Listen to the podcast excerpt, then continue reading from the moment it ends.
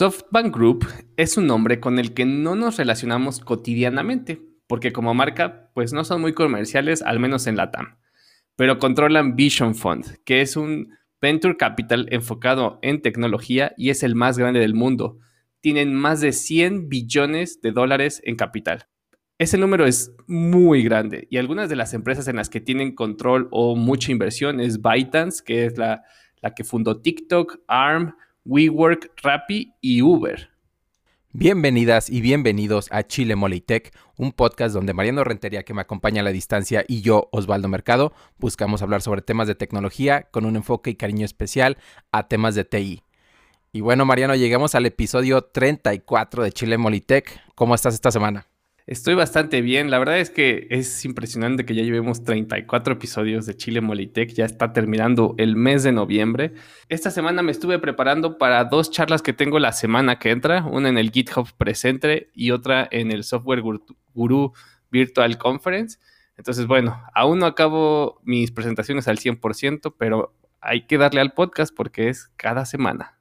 Así es, y que viene un tema que creo que se va a poner de repente medio Illuminati este cotorreo porque, híjole, da, da un friego de, de, papel para cortar en cuanto a, este tema y que creo, bueno, no sé tú, Marino, pero yo creo que realmente varias personas, me atrevo a decir que muchas personas no saben ni qué onda con SoftBank, no saben ni quién es la persona detrás de SoftBank, pero que por eso le pusimos el, el la temática, o mejor dicho, el título de La mano que mece la cuna, porque sí está muy, muy cañón todo lo que abarca SoftBank. ¿Cómo lo ves tú?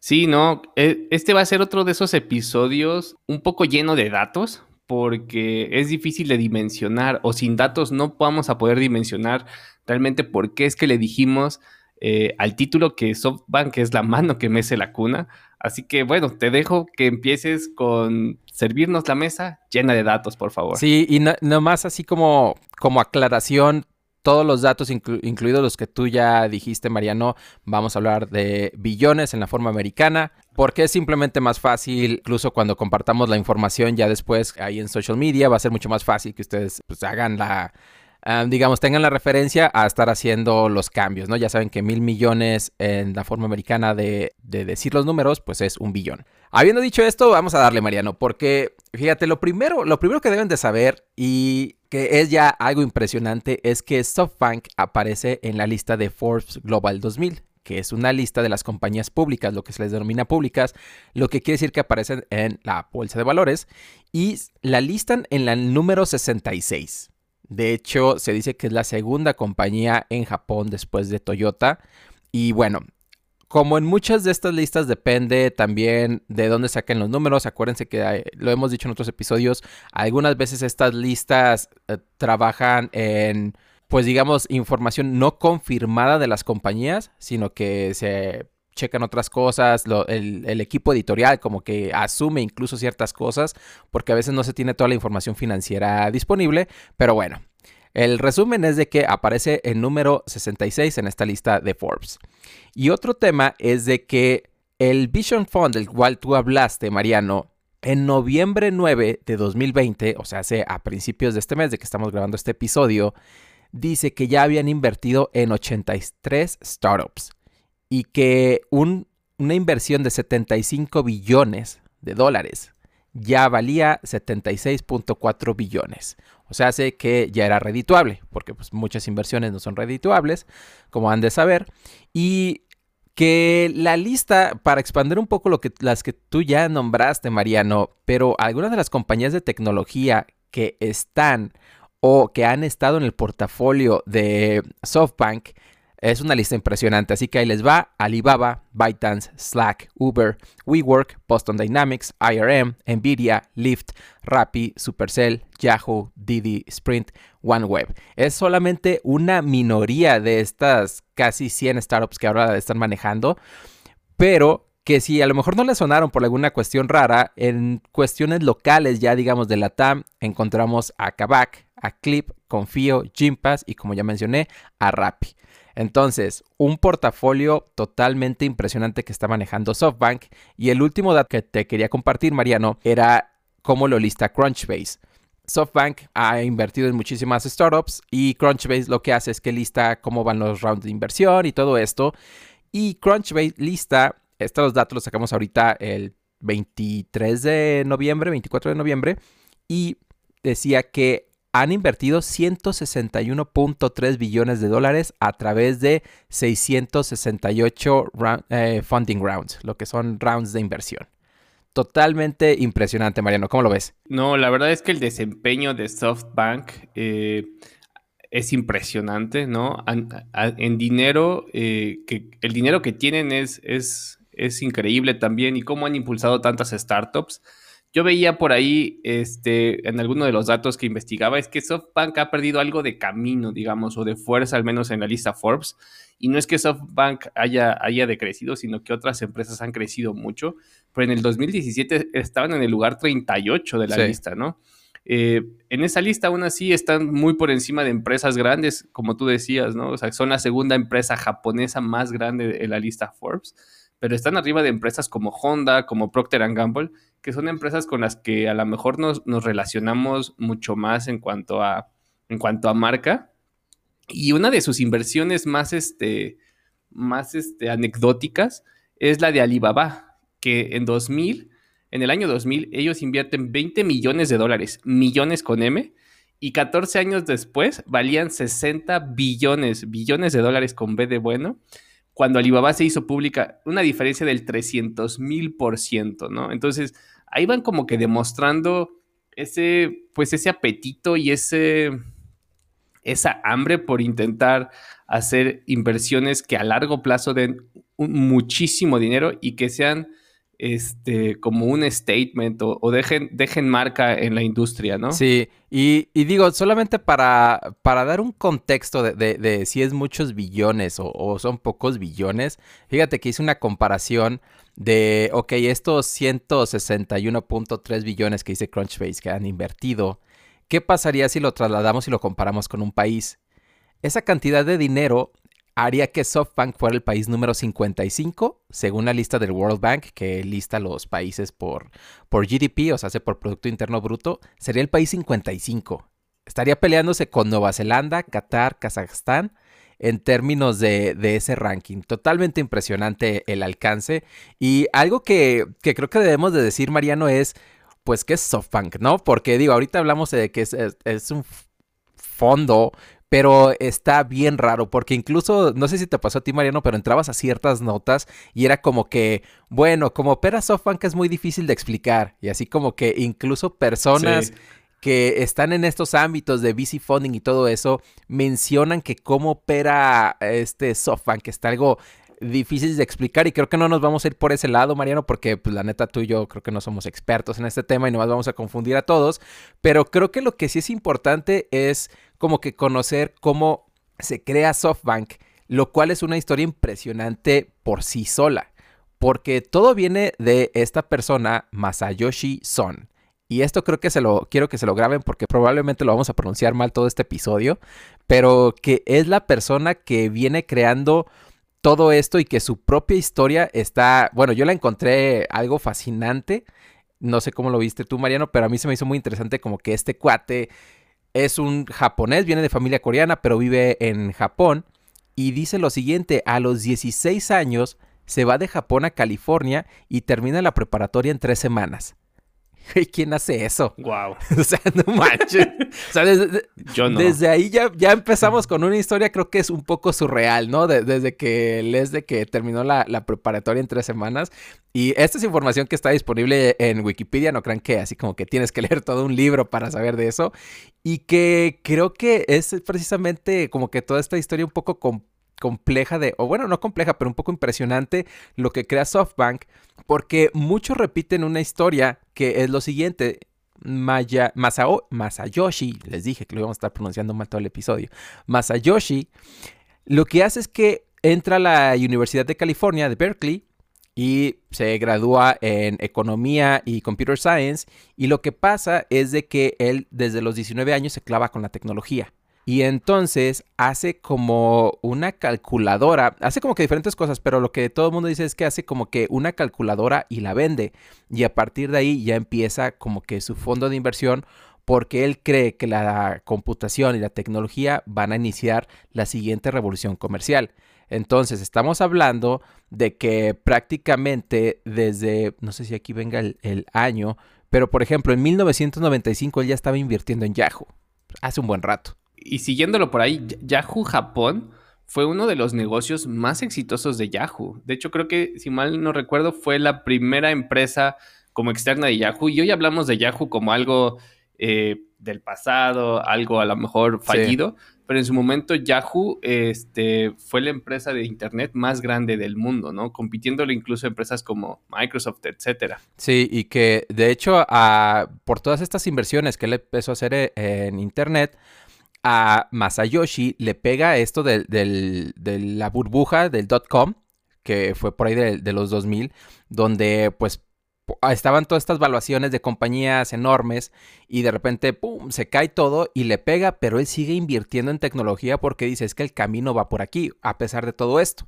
Y bueno, creo que tú ya mencionaste algunos temas muy interesantes de lo, de lo que, por ejemplo, de las compañías en las que ha invertido Mariano, pero a mí algo de lo que me llama muchísimo la atención, y no sé si lo encontraste tú, Mariano, es de que cuando, cuando estás leyendo a diferentes personas del medio de tecnología, por ejemplo, que el CEO de IRM, que el CEO de otra compañía, se juntan con él y lo, lo hablan de él como un visionario. Y eso se me hace bien, bien cañón, porque estamos hablando de líderes de tecnología. O sea, personas que están ahorita en bleeding edge de tecnologías, porque estos cuates invierten en AI y todo eso, y que varios de los comentarios es, yo me senté con este cuate y su visión es impresionante.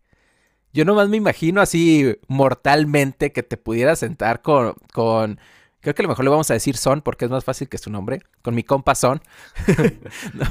y, casi cinco minutos, güey. Y, que creo que te ha de así. Ahora sí que como el meme este de, de, Mind Blow, ¿no? Creo que cinco minutos sentándote con él. No sé si te ha tocado, Mariano, que de repente hay ciertas personas que en cierto tema, no sé, técnico o algo. Y es así de wow. Tuve cinco minutos con esta persona y fueron totalmente impresionantes.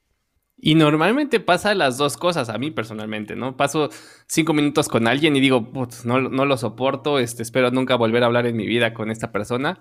O dices, wow, todo lo que yo podría aprender si pasara más tiempo con esta persona. Y sí, como dices tú, ese es, ese es el éxito de Masayoshi Son, quien este, es un visionario, ¿no? Y por eso el fondo se llama Vision Fund y yo, eh, el lado oscuro que yo le veo a esto, o que se lee por muchos lados, es que su proceso, pues, de inversión no es tan escalable, ¿no? Y el caso más importante, a lo mejor me estoy adelantando un poquito, es el tema de WeWork, en donde Masayoshi Son se sienta con el, con el fundador de WeWork, le presenta él su visión, y si realmente tener datos, estados de cuenta, estados financieros, etcétera, y, queremos, siempre decimos que queremos hacer un episodio de WeWork, pues bueno, Softec digo Softec. ande pues, ande. Este, ándale pues, Softec quisiera. Softec, digo SoftBank otra vez, invierte, le invierte grande en WeWork, que después se vuelve uno de los, de los fracasos más grandes de Masayoshi Son. Tan grande que, que el board, etcétera, todo el mundo le pide cuentas y él admite que pues se equivoca, ¿no? Que a partir de ahora va a tener un poquito más de precaución y creo que es algo que incluso empieza a despertar este preocupación en el sistema financiero de Japón, porque al final del día es el que mueve todo el dinero de SoftBank. Sí, de, hecho, eh, bueno, el, caso de WeWork está todo turbio de pe a pa, pero creo que, lo podemos dejar para ese episodio que nunca hemos puesto en la lista de que se va a hacer, pero que sí se va a hacer algún día. Esperemos, esperemos pronto. pero que creo que tocas ahorita un punto totalmente clave también de, lo que por lo menos yo, yo leí acerca de, de mi compa Son que es el hecho de, cómo él habla de visión más que de, por ejemplo, de números. De hecho, yo lo conocí, bueno, o sea, conocí a la que existía esta persona por a mi copa, este, así, ¿no? Ahí al lado de los tacos. ¿Y tú qué haces acá? Ah, pues tal. No, pero yo conocí aquí a mi compa. En Uber y en WeWork. Pásame la salsa, ¿no? sí, pero eh, que el hecho es, de que yo era muy fan de Fast Company, esta revista de, tecnología. Digo que era muy fan porque ya, ya le perdí un poco de cariño, pero era muy fan y sale una nota que se llama La persona más poderosa en Silicon Valley. Y precisamente era una nota que habla de Masayoshi Son y me impresionó totalmente porque en, esa, en ese artículo, que hay una versión en línea pero es un poco diferente, pero lo vamos a estar compartiendo, en ese artículo dice que mandaba llamar a los CEOs y su pregunta era, si no tuvieras limitantes de tiempo, de dinero, perdón, si no tuvieras limitantes de dinero, ¿hasta dónde llegarías o qué harías? Y se me hace una pregunta bien, bien, bien poderosa porque la mayoría de los CEOs o de personas que están teniendo su empresa o tu changarrito, lo que quieras, si le quitas la restricción del dinero, ¿hasta dónde lo llevarías? Y es una pregunta bien poderosa. Por lo menos yo lo siento como que una pregunta bien difícil de contestar. ¿Cómo ves tú, Mariano? Sí, claro, ¿no? Es una, es una pregunta difícil. Y, siguiendo en el tema de Masayoshi Son, ¿no? Que, que, que volvemos al punto, es un inversionista visionario, etcétera una de las cosas que ha hecho, por ejemplo, en su momento, es forzar la inversión en las empresas. En su momento, el CEO de Uber dijo, no, pues nosotros no necesitamos la inversión de SoftBank, ¿no? Y lo que hizo Masayoshi Son fue decirle, ah, ok, pues si no invierto en ti, voy a invertir, voy a invertir en tu competencia, a lo cual Uber tuvo que aceptar la inversión, ¿no? O sea, cuando te llegan con este fajo de dinero y a lo mejor tú no le quieres como que vender tu alma al diablo, y el diablo te dice, ¿sabes qué? Pues entonces se la voy a ir a comprar a tu compañero. dices, pues ok, mejor más vale eh, eh, dinero aquí que, allá, ¿no? O sea, realmente la forma en la que ha hecho negocios es una forma bastante agresiva para poder seguir ampliando el portafolio de, SoftBank. Sí, y precisamente en esta nota que, que, menciono de la persona más poderosa en Silicon Valley, mencionan la historia de, de cómo ARM, esta compañía de, tecnología que hace no sé si la, si la, el término de cosa sea mecatrónica, pero me voy a ir a algo así como que, no, perdón, creo que no es mecatrónica. Más bien no voy a decir nada. Es la empresa de ARM. Cuentan la historia de, que lo están entrevistando de cómo fue su relación con Masayoshi Son. Y dicen que el cuate les habló y les dijo, es que quiero invertir en ustedes y tiene que ser ya, porque quiero que se muevan rápido. Y ellos dicen, pues es que estos procesos normalmente tardan años en lo que pues se hace A o B o C, ¿no? Y que evaluaciones y que el deal y que todo esto. Y lo cierran en semanas y que el CEO estaba de vacaciones en no sé qué, como en un yate en algún lado, y es así de que vete a la costa más cercana y mi jet va a ir por ti. así es, la, historia está de, de, esto les digo que, se presta mucho a este tema Illuminati porque de repente empiezas a leer y dices, güey, ¿dónde pasa, ¿dónde pasa todo este tipo de cosas que no es en la, en la película de, de, de 007, ¿no? De que alguien manda a llamar en su yate a alguien más y así, córrele y ahí va mi jet privado y que rentan un restaurante todo solamente para ellos y que allá hacen el deal y todo esto, están muy manchadas las historias y son historias que reportan varios medios, por ejemplo, este, este, es de Fast Company, pero puedes encontrar notas de Wired, puedes encontrar notas de Business Insider y vas a encontrar cómo diferentes CEOs describen a esta persona y por eso nuevamente yo digo que es alguien que interesantemente no lo ves como acaparar los reflectores. Por lo menos te digo, yo no sabía de él, Mariano, a pesar de que está, creo que creando algo impresionante en tecnología. Claro, no es, no es como que te lo encuentres en la calle o, que sea una persona tan vocal como Elon Musk o como Bill Gates, que todos medio lo ubicamos, ¿no? O incluso Jeff Bezos, ¿no? Que son, son figuras públicas, el mismo Jack Ma participan en, en los foros económicos, etcétera. Y este, nuestro compasón, no es así. O sea, yo creo que literal, yo porque hice este research y sí había escuchado mucho de SoftBank, pero del compasón casi no había no había visto fotos o, leído mucho al respecto. Y seguro que si me lo encuentro aquí en un Starbucks no, no lo reconozco, o me lo encuentro ahí en los tacos como tú, no lo reconozco. Y, la historia de SoftBank y ARM es una de las más, este, que a mí me llama mucho la atención, ¿no? Porque en su momento fue la compra más, más grande de la historia de Europa, ¿no? Fue por 31 billones de dólares, algo así como 23 billones de libras esterlinas Después de esa compra de, ARM, ahora Nvidia quiere comprar ARM por 40 billones de dólares. Y esto se, pronostica que sea una de las cosas que más va a cambiar la industria. He visto yo videos al respecto y hablan de teorías conspiracionistas, que de China, que de no sé qué, o, sea, creo que intentan eh, estirar mucho más lo que es una compra de, Nvidia en, ARM y que el mismo SoftBank le va a dar un gran retorno de inversión y, realmente yo creo que los va a ayudar a seguir siendo los líderes en la inversión de empresas tech. Será ver qué es lo que sigue en, ellos. Y yo veía que por ahí creo que van hacia la TAM. La verdad, ahí sí no sé. ahí sí ya, ya no sé cuál, cuál va por ahí, pero lo que sí va para la TAM es definitivamente SoftBank. Porque hablando de este tema que, que, tú decías de que llegaron con Uber, de pues lo, lo tomas o si no invierto en tu competencia, pues precisamente hicieron algo muy similar aquí porque ellos llegaron a invertir en Nubank. Y creo que al final del día no se hizo por ahí y entonces pues SoftBank lo que hizo fue invertir en otras de fintech de la TAM. Que de hecho hay un poco de crítica porque precisamente SoftBank invierte en dos compañías que son competidoras directamente. Por ejemplo Lyft y Uber. Y, ahí en los dos ha invertido. Entonces, y en Didi, ¿eh? Ajá, exactamente. Entonces, eh, como que también por ahí hay ciertas críticas de que, pues, pues, ¿qué onda con, con esto, no? Entonces, el, detalle que, yo quiero resaltar es cómo de repente SoftBank está acelerando todo, pues digamos que, que todo el tema de tecnología y porque todo viene de la visión precisamente de, pues, mi compasón, que realmente ha hecho un plan que creo que no lo hemos mencionado, Mariano, pero que es muy importante mencionarlo, su plan de 300 años.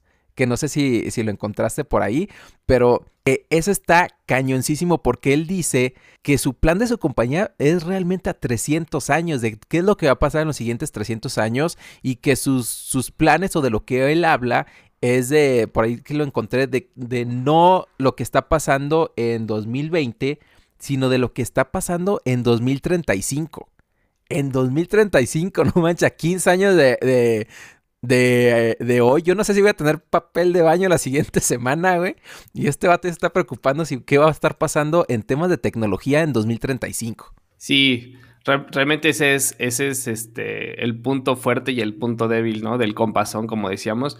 El, el, tener esta visión a largo plazo y que es con la cual justifica muchas veces las grandes pérdidas que tienen las empresas en las que invierten, ¿no? Hemos hablado aquí muchas veces de startups y de cómo están quemando dinero, ¿no? Como se dice vulgarmente, porque operan con pérdidas, ¿no? O sea, están o sea, como tienen todo este dinero que les, que les inyectan empresas como SoftBank, se pueden dar el lujo de vivir uno o varios años con pérdidas eh, porque a largo plazo quieren ser las número uno y demostrar que pueden sobrevivir por encima de los demás.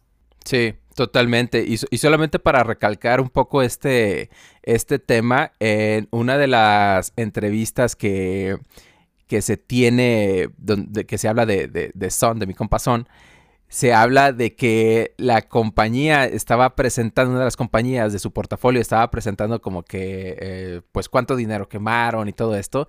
Y este vato estaba en su iPad, así sin prestarles atención.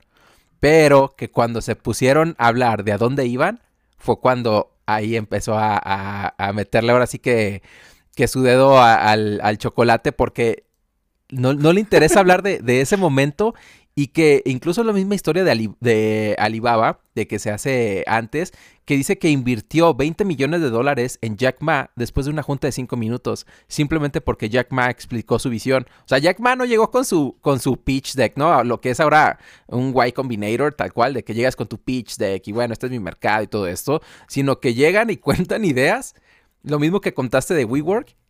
Y entonces mi compa son es como que, ah, güey, está chido, vas, Aquí. bien. Exacto. Y, lo más manchado, lo más manchado es que aquí encontré una información de que lo mínimo que invierten son 100 millones. Ese es como que el límite más bajo, pero normalmente sus inversiones son de 500 millones a algunos billones de dólares normalmente por 20 a 40% de la compañía. Está, está muy cañón, realmente quemar esta cantidad de dinero por esa visión a largo, largo, largo plazo. Sí, y es que yo por ahí leía que, lo que están intentando es, normalmente el proceso de inversión es eh, en donde tienes ganancia es en el proceso de salida o de exit, ¿no? Una vez que eh, vendes parte de esa empresa o esa empresa se vende o esa empresa cotiza en la bolsa y entonces el valor se multiplica. Normalmente ya decir que, que tienes un muy buen proceso de éxito es cuando ganas millones, ¿no? En el caso de SoftBank, empezaron eh, intentando sacar un billón o dos billones, pero ahora ya están intentando apuntar a múltiples billones, ¿no? Si no tienen una, si no ven que van a tener unos múltiples billones de dólares en el proceso de exit, la verdad es que ni se esfuerza, ¿no? Y es el tema, como tú decías, ¿no? De SoftBank y ARM, que la compran en, 31 y, la, y le están queriendo vender en más de 40, ¿no? O sea, ahí estamos ya hablando de múltiples billones extras que se van a llevar en ese exit. Y ¿sabes qué es lo más manchado? Digo, ya, ya alejándonos un poco del, tema de, de, inversiones, pero siguiendo por la línea de esto de la visión, es que si entras al sitio de SoftBank, al oficial, está bien pedorro. Te lo imagino, no sé, se me hizo como que, güey, es, la compañía que está, digamos, forjando tecnología por los próximos años, que está invirtiendo por todos en tecnología y ves su sitio y neta ni se preocuparon por meterle un custom font o algo así. Está todo bien como que culerito. Tienen un chart bien pedorrito, así como que su filosofía corporativa está rarísimo.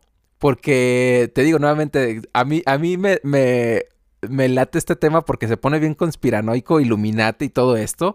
Pero neta, lo primero que ves cuando ves como que la, la, la filosofía corporativa es que su punto hasta arriba de la pirámide tiene una pirámide y dicen revolución de la información, felicidad para todos. No manches, parece como hasta eslogan de, de, villano de Batman, güey. Acá, felicidad para todos. Y su siguiente punto, eh, su siguiente eslabón es visión y dice el grupo corporativo más necesitado por las personas alrededor del mundo. Esa es su visión. y, tienes toda la razón. La verdad es que el sitio está súper sencillo, casi casi que parece HTML puro. Eh, el About Us tiene ahí un perrito con su logo, que imagino que hay muchísimo más cosas detrás de él, pero realmente es que como que no, no atrapa, ¿no? ¿no? No te dices, ay, esta es la empresa en la cual yo quiero invertir los, los billones de dólares que yo tengo.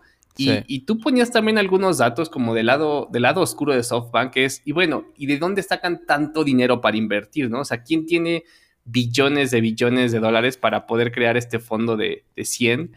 Este, y muchas de las, de las fuentes son, pues, empresas de, de este, ¿cómo se dice? De, de Arabia, de esa zona, ¿no? Abu Dhabi, etcétera, que son las que han estado inyectándole dinero a esta visión del compasón. Sí, e, ese tema ya se pone bien turbio porque al final del día, digamos que... Eh, se los voy a poner muy sencillo. Así, vamos a hablar de lo que es un, fondo de inversión. Lo, que pasa, la historia literal dice, mi compasón dice, ah, ¿saben qué? Necesitamos invertir en tecnología y vamos a hacer el fondo, el fondo más grande que va a estar invirtiendo en tecnología. Y este vato lo que agarra es un avión y se empieza a ir a todos lados del mundo a platicar con personas.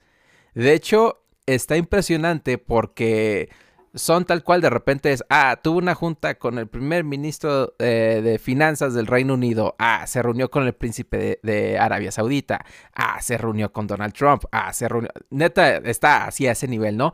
Y entonces empieza a decirle a las personas, no, pues que voy a hacer mi fondo de inversión para invertir en tecnología y se empieza a jalar a diferentes fondos como bien dices, de Arabia Saudita, de quién sabe dónde, porque algunos los mencionan como incluso privados, de Goldman Sachs, se empiezan a meter como que muchísimas empresas que ya medio se dedicaban a eso, pero que se meten con él y así crea lo que es el fondo de inversión más grande del mundo y que él está manejando este fondo con sin experiencia previa en manejar fondos de inversión. O sea, él era inversionista ya de cierta manera, pero pues es lo que muchos dicen. Es como si alguien llegara y, hey, güey, préstame, no sé, oye, Mariano, pues préstame 3 millones de pesos, ¿no? ¿Para qué? Ah, tú tranquilo, ¿no? Tú tranquilo, yo, voy a saber.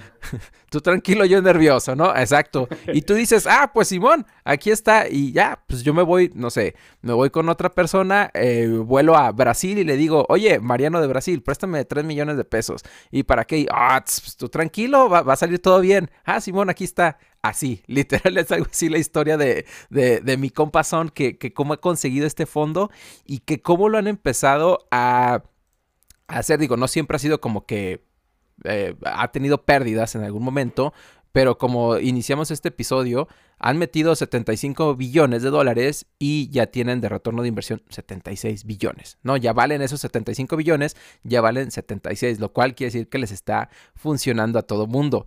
Y está muy, muy cañón eso. El lado triste de, de, todo esto es que, por ejemplo, pues ya se los agarraron de que no han pagado impuestos. Entonces es como que ese lado de las cosas de que, ay, güey, neta, tienes, tienes dinero para cagar, güey. ¿Y por qué, no lo, por qué no pagas? Exacto, es, es, como que esa parte que... Eh, Incómoda, ¿no? Pues, pues es que yo, fíjate, es, ¿qué más quieres? ¿Qué, ¿Cuánto dinero más quieres, güey? Ya cuando estás eh, con el fondo de venture capital más grande del mundo y que todo el mundo confía en ti, que estás eh, siendo inversionista en un montonal de empresas, es neta, güey, ¿cuánto? ¿Por qué, no pagas impuestos? Al final del, día los impuestos sirven, digo, si no se lo roban, obviamente, porque esto es Latinoamérica, pero pues cae de cierta manera en el resto de nosotros los mortales, ¿estás de acuerdo? Sí. Sí, y, fíjate que le pasa a todos, ¿no? O sea, eh, aquí en el tema de los impuestos creo que no hay empresa que se haya, que se haya salvado, ¿no? Y, es culpa, no sé, no sé ni de quién es culpa, pero todos lo intentan, ¿no? O sea, todos quieren intentar maximizar las ganancias, registrándose en Irlanda, eh, triangulando el dinero por X o Y parte, y le ha pasado a Apple, le ha pasado a Google, eh, le ha pasado a varias quería recalcar el tema de, las pérdidas de SoftBank, como decías. El, 2020 es un año que no les va muy bien. Eh, digamos como de marzo a marzo, de marzo 2019 a marzo 2020, ellos iban con una pérdida de 961 billones de yens, que no, lo, no me dio tiempo de convertirlo aquí, pero bueno, era una, es, es la primera vez que habían registrado pérdidas y fue más allá del tema del coronavirus ya traían muchos problemas, por ejemplo, eh, los problemas de la IPO de Uber, eh, varias de las empresas en las cuales habían este, invertido, por ejemplo, como Hoyo, que es como un Airbnb slash hotels.com eh, indio, tuvieron bastantes, este, tuvieron que despedir a bastantes personas, Zoom Pizza también tuvo que, tuvo que, parece que cayó en problemas de, de sus sheets de, ¿cómo se dice? Como sus estados financieros, etcétera. Y eso hizo que SoftBank perdiera bastante dinero durante el 2019 a 2020 y que, como yo quería decir hace ratito, ¿no? O sea, vienen eh, intentando rescatarlo eh, con inversiones en Latinoamérica. Es una de las cosas que quieren hacer. A Latinoamérica, SoftBank le ha dedicado 5 billones exclusivamente, ¿no? De los cuales dicen que ya se gastaron uno o dos billones más o menos en, en varias empresas pero eso es lo que está impulsando esta nueva ola de unicornios, como el, caso de, Kavak que platicabas al principio. Y nada más por repetir algunas de las empresas que decías, está Rappi, que es colombiana, Clip, que es mexicana, Logic, que es brasileña, Gimpras, que es brasileña, Creditas, que es brasileña, Banco Iter brasileña y Volanti brasileña. Bastantes empresas brasileñas, porque creo que incluso están basadas en Brasil. Y bueno, ya sabemos que el tamaño de economía de Brasil es diferente por población y, no sé ni qué más decir que otras, este, que otros países de Latinoamérica, pero ahí vienen, ¿no? O sea, están intentando diversificar sus, sus inversiones y dentro de las últimas noticias que yo veía para Latinoamérica es que Hoyo, esta empresa que les decía que es como un Airbnb slash hotels.com, porque no solamente puedes eh, como rentar casas o, departamentos, sino también puedes hacer reservaciones de hotel. Eh, ya va a venir a Latinoamérica y va a empezar incluso, eh, ya, ya estaba en Brasil y va a empezar a expandirse al resto de Latinoamérica y recibieron inversión de SoftBank para seguirse expandiendo, ¿no? Entonces, ellos siguen diversificando su portafolio con el objetivo de maximizar sus regresos, sus retornos, como se dice en inglés. Sí, y que de hecho me lleva al punto de, precisamente yo estaba leyendo una nota de, contexto, este, este sitio en español que se dedica a inversiones en, la TAM, y hablaban de, de, de, que, digamos, en enero SoftBank llega y dice, hey, Latinoamérica, vamos a, a invertir 5 billones, y a mitad de año ya habían invertido 2 billones. O sea, de estos vatos no es como que, bueno, pues vamos a ver dónde. vamos a ver con calma, Exacto, estos, estos vatos llegan y es, ahí van los billetes y ahí van los billetes en serio, ¿no? No, no, se, no se andan con cosas lentas, lo cual está, está muy cañón, porque ponte a pensar, Mariano, tú anuncias en enero, digamos, esto lo planearon en 2019, ¿no? Finales de 2019 y dices, ¿sabes qué? Siguiente, eh, siguiente año nos vamos a ir a invertir a Latinoamérica y llega junio y ya se te fue la mitad del dinero qué tan rápidos tienen que ser tus análisis o tus juntas con los pues, key stakeholders de Latinoamérica para que ya se te, vaya la, vayan dos billones de dólares invertidos. Es una cantidad, digamos, algo absurda de quemar en seis meses. Está, está muy cañón este alcance. Y especialmente para Latinoamérica es algo a lo que creo que no estamos acostumbrados, ¿no? O sea, en México es común que diga un gobierno o, o, cierta empresa de vamos a invertir no sé cuántos millones en abrir una planta aquí en esta ciudad o aquí en este estado, pero sabes que son millones que van a tardarse en ejecutar, no sé, tres, cuatro años en lo que pues construyen la planta, etcétera. No, aquí ellos pasan así el, el tarjetazo, pero de, de, golpe, ¿no? O sea, dicen, aquí están tus 100 billones, órale, dale. Sí es muy diferente a lo que estamos acostumbrados a que normalmente es todo muy lento o promesas que incluso muchas veces ni se cumplen, ¿no? Sí, como las del gobierno. Pero, ah, no es cierto. otra vez el gobierno, caray. Otra, otra vez. No, pero, pero sí, digo, ahí sí no ves a, a ahora sí que a a mi compasón con la palita, ¿no? De ya puso el primer ladrillo Don Son. Ah, ahora hay que esperar como que pinches cinco años para, para ver todo esto. Pero nada, e, es, de que llegan y van en serio. Y otra de las cosas que quería comentar de, de precisamente, digamos, esta, esta visión de lo que tienen y saliéndonos un poco de, Latinoamérica, es en esta nota precisamente de, de Fast Company, hacen como que una recapitulación de dónde mete dinero SoftBank y aparte digamos que algunas de las obsesiones, y ahí te va, dice que la opción número uno es el real estate, o sea, se bienes raíces.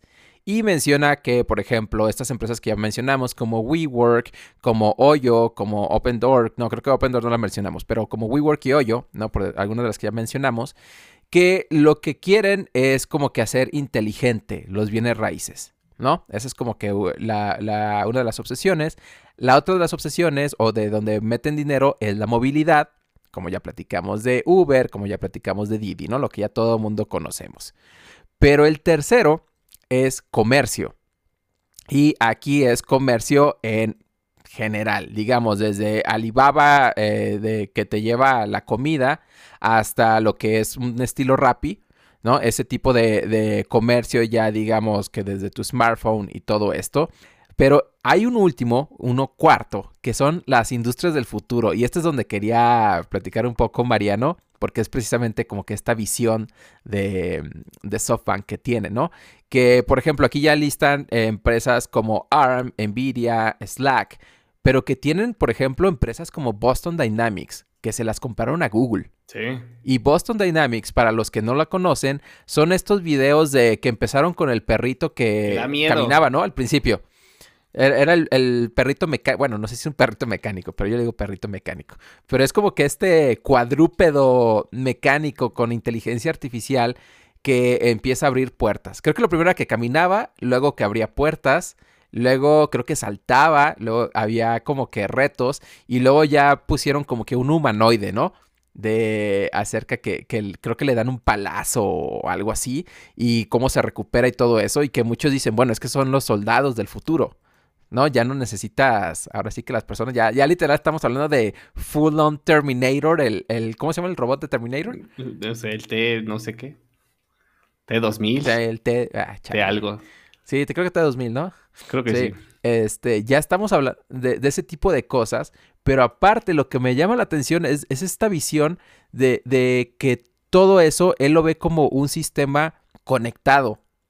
Sí. O sea, sé que va a ser como que yo pido, y, y, que ya ha empezado a hacer eso incluso con sus startups, que por ejemplo yo pido, por dar un ejemplo, mi Uber y le digo, no va a haber alguien manejando ese Uber, sino que va a ser un self-driving car, un autonomous car, y yo pido mi Uber, me va a llevar a un hotel porque yo le dije, Uber, llévame a un hotel y automáticamente ya se va a ir a conectarse a uno de los hoteles de otra startup que es del mismo SoftBank donde invirtió, porque ya están conectados los servicios. Y esto es un poco de lo que están empezando a hacer, pero lo que me llamó muchísimo, muchísimo, pero muchísimo la atención es que esto no se puede hacer siempre. Por eso están invirtiendo en una compañía que se llama OneWeb, la cual dice, la realidad es de que el 54% del planeta Tierra no tiene acceso a Internet. Entonces, OneWeb lo que va a hacer es lanzar satélites, 900 satélites, que van a garantizar que para 2027 todo el mundo tenga Internet. Entonces, están digamos como que en este bleeding edge de tecnología, pero a la vez dicen, ¿y cómo vamos a hacer que las personas se aceleren a llegar a este bleeding edge? Ah, pues hacen falta hace falta internet, güey, pues lanza, invierte en algo de satélites. O sea, esa es una visión toda conectada por todos lados de cómo el mundo va a estar funcionando en algunos años. Nuevamente, él tiene una visión para 2035 que está trabajando, pero que lo que quieren es forjar los siguientes 300 años de la humanidad. Pues sí. ¿Cómo ves, Mariano? Pues sí, no puedes tener una visión a 300 años eh, basándote en los empleos de, hoy en día o en los tipos de industria que existen hoy en día, ¿no? Hay que, hay que estar, pues a lo mejor asesorándose, etcétera, para poder lograr algo así. Y esos videos de Boston Dynamics a mucha gente, a mucha gente le dan miedo, a mí también. Eh, el tema de, empezar a jugar con eh, muchas cosas que antes eran como de, ciencia ficción y que ya se ven de realidad cada vez y cada vez más. Y que yo creo que incluso ahora a los escritores de ciencia ficción les cuesta trabajo ver hasta dónde van a estirar la realidad, ¿no? Porque la realidad de ahora empieza a alcanzar a la ciencia ficción y pues muy, muy, muy interesante lo que, lo que el Compasón está, está planteando y todas las empresas en las que está invirtiendo, que son empresas con mucha visión y con planes a, mediano y a largo plazo para seguir expandiendo sus servicios, ¿no? Y sí habla también un poco del tema, pues del apetito de inversión que se tiene en el mundo, especialmente por las empresas de tecnología que pueden producir productos más rápido que otras empresas, pues en otros sectores, ¿no? Y que definitivamente la tecnología sigue siendo lo que conecta a más y más y más industrias, a más y más y más consumidores. El tema del Internet es un tema interesantísimo, lo que está haciendo esta empresa OneWeb, que creo que ya, creo que ya se declaró de bancarrota o algo así, pero Elon Musk también trae otra empresa, o sea, no es una idea que solamente una persona o una empresa esté intentando eh, solucionar, sino que todo el mundo le está intentando entrar, ¿no? Google con sus, con sus, este, con sus globos del Project Loon, Facebook que estaba haciendo unos aviones que funcionaban con energía solar, etcétera. Todo mundo sabe que ahí hay un gran reto el conectar a más y más y más personas, porque es ahí como puedes obtener más clientes, ¿no? Y de forma más rápida, ¿no? Intentando no solamente convertir a los usuarios actuales, sino a usuarios completamente vírgenes, les voy a decir, en usuarios de, esta tecnología y que usen todos estos productos que tiene el capitalismo a nuestra disposición. Sí, y que, por ejemplo, esto que dices de, no, no sé de OneWeb si ya tronó o no, pero que me lleva a citar a, precisamente a mi compasón, que cuando lanzó este, el Vision Fund, menciona lo siguiente, habrá buenos momentos y malos momentos, pero SoftBank siempre va a estar ahí. ¡Wow! qué, qué, ahora sí que qué huevotes, güey, llegar a decir eso, ¿eh? De llegar y decir, ¿sabes qué? O sea, pues, puede que algo truene, puede que nos vaya mal por aquí, puede que nos vaya mal por acá, pero esto sigue y lo cual me lleva también a otra historia que encontré en diferentes medios, que cuando él sale con esta idea de, la visión a 300 años, llega él como pues, jefe de SoftBank y le dice a, creo que a dos empleados, ¿saben qué? Pues esta es la visión de los próximos 300 años y no le creen y renuncian. Así como que este vato está loco. Y pues tómala, eso fue hace bastantes años y ahorita lo que está haciendo SoftBank es nuevamente ya entrando en este mundo reptiliano, Illuminati y todo esto, está pues forjando cierta visión del futuro literal a billetazos, ¿no? Le están aventando billetazos para forjar la visión que de repente tiene eh, Masayoshi Son acerca de lo que va a ser el futuro de la humanidad y que creo que ya nos da la pauta para hablar un poco de las conclusiones, Mariano. Así que si quieres ya cierro mi parte. Yo quisiera cerrar citando también a Masayoshi Son, el cual dice en una entrevista, quien sea que controle el, eh, el data o los datos, controla el mundo. Entonces, este esta nuevamente esta visión está muy muy cañona de SoftBank y que creo que para los que no la conocían creo que les va a dar pauta en saber que hay una persona detrás de muchísimas startups que están saliendo, hay una persona que está tratando de darnos un futuro tecnológico que creo que ninguno de nosotros ahorita nos podemos imaginar. Sí, claro, ¿no? Mi conclusión sería que pues SoftBank eh, Creo que el lado positivo es que a billetazos está impulsando o está acelerando el desarrollo tecnológico de muchas empresas, ¿no? eh, cosas que a lo mejor en otros tiempos hubieran sido muchísimo más lentas o muchísimo más escalonadas porque no había el dinero suficiente. Ahorita que SoftBank logró crear este fondo, están siendo impulsadas más rápido, ¿no? Y el lado negativo yo creo sería que, pues lo mismo, ¿no? Que, que a veces algunas de estas este, empresas terminan siendo grandes fracasos como WeWork, en donde, pues, y, que dejan sin empleo a mucha gente, ¿no? Ese sería, esos serían los dos lados, esa sería mi, conclusión. Pero vámonos a Tech Twitter y empiezo yo para no estarnos pasando el micrófono.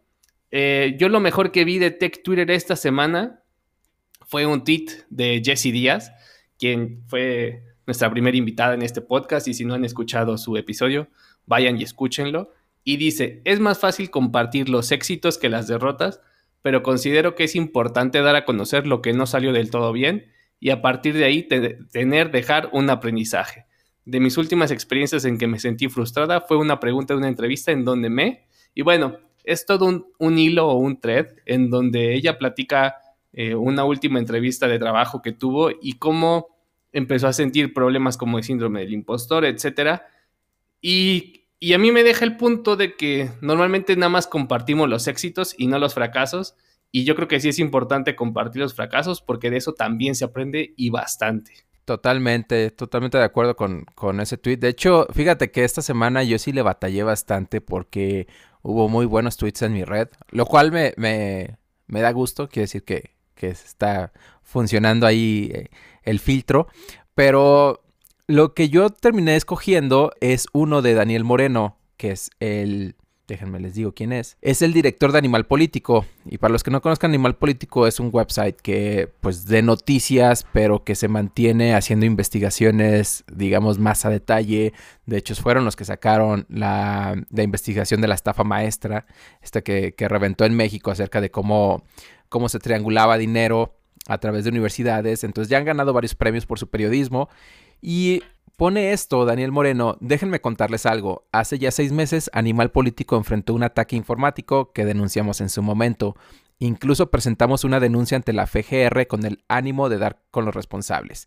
Y bueno, es un hilo que cita otro tweet acerca de estos ataques informáticos que han estado recibiendo, lo cual me lleva al tema de muchas veces este tipo de pues periodismo o este tipo de, personas públicas que, este, que son críticos o que son, digamos, que investigan todo este tipo de notas, pues son target de este tipo de, ataques, ¿no? Y que la verdad a veces no sé cómo ellos mismos se, se protegen. Digo, no todo mundo es un Assange, ¿no? De, este que, que, que va a tener así, digamos, cierto apoyo político de otros países y así, pero que se me hace muy interesante que han estado siendo atacados. ¿Quién los ataca? Puede ser, no sé, alguien que nomás quiere hackear por hackear o puede ser realmente alguien detrás de, que, no, que no le gusta lo que están hablando de, él o de ella o de algún partido político, esté en el poder o no. Entonces se me hace muy interesante como que hablar un poco más de esto, de estos ataques a ciertos periodistas y todo eso que han sido documentados por mismos periodistas en el pasado. Y pues ese fue mi tweet de la semana. Y pues vámonos, Mariano. Vámonos. Pues muchísimas gracias a todos por escucharnos en un episodio más de Chile Mole y Tech. Los invitamos a que nos sigan en nuestras redes sociales, en Twitter, en Instagram y en Facebook como Chile Mole y Tech. Que se inscriban a nuestro newsletter. El link está en nuestro, en nuestro bio de, de Twitter, etcétera. Así los podemos conocer mejor y les vamos a mandar su a cambio, ¿no? Seguimos mandando stickers. A mí me pueden encontrar en Twitter como arroba Mariano Rentería y en LinkedIn como diagonal Mariano Rentería. Y de vez en cuando escribo blog post en Dev2, también diagonal Mariano Rentería. Y hasta abrí un canal de YouTube. Ahí si no tiene nada que hacer, pásenle también. ¿A ti en dónde te encuentran, Osvaldo? Yo estoy en Twitter como O Mercado Cos, es C-O-S al final. Es el mismo handle para mi cuenta de Medium, donde también ahí publico unos blog posts de vez en cuando. Y en LinkedIn estoy como Osvaldo con V Mercado Cosa. C-O-S nuevamente. Perfecto. Pues bueno, no olviden que si les gusta el podcast, hablen de él, tuiteen al respecto, compártanlo en sus redes sociales con todos sus amigos y si no, hagan lo mismo, pero a sus trolls más cercanos.